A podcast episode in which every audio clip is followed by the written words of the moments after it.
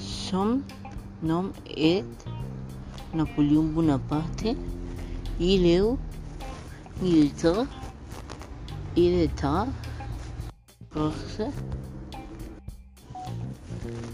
Il est né à 15 août in Ajaccio, Francia.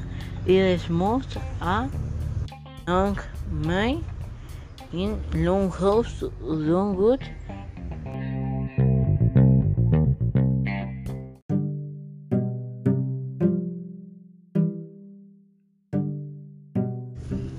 The political, social, economic, and military movement that emerged in France in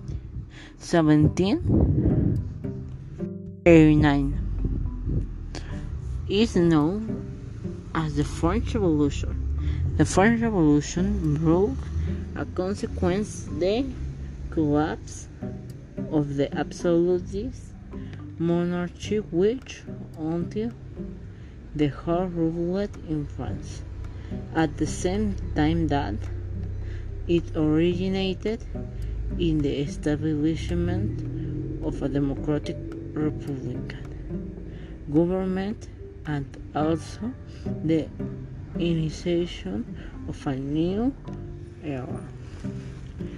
Called the contemporary era, the French Revolution it spread through the world the ideals of freedom and fraternity, as well as that of popular sovereign and disseminated primarily the knowledge of the fundamental rights of man and of the citizens.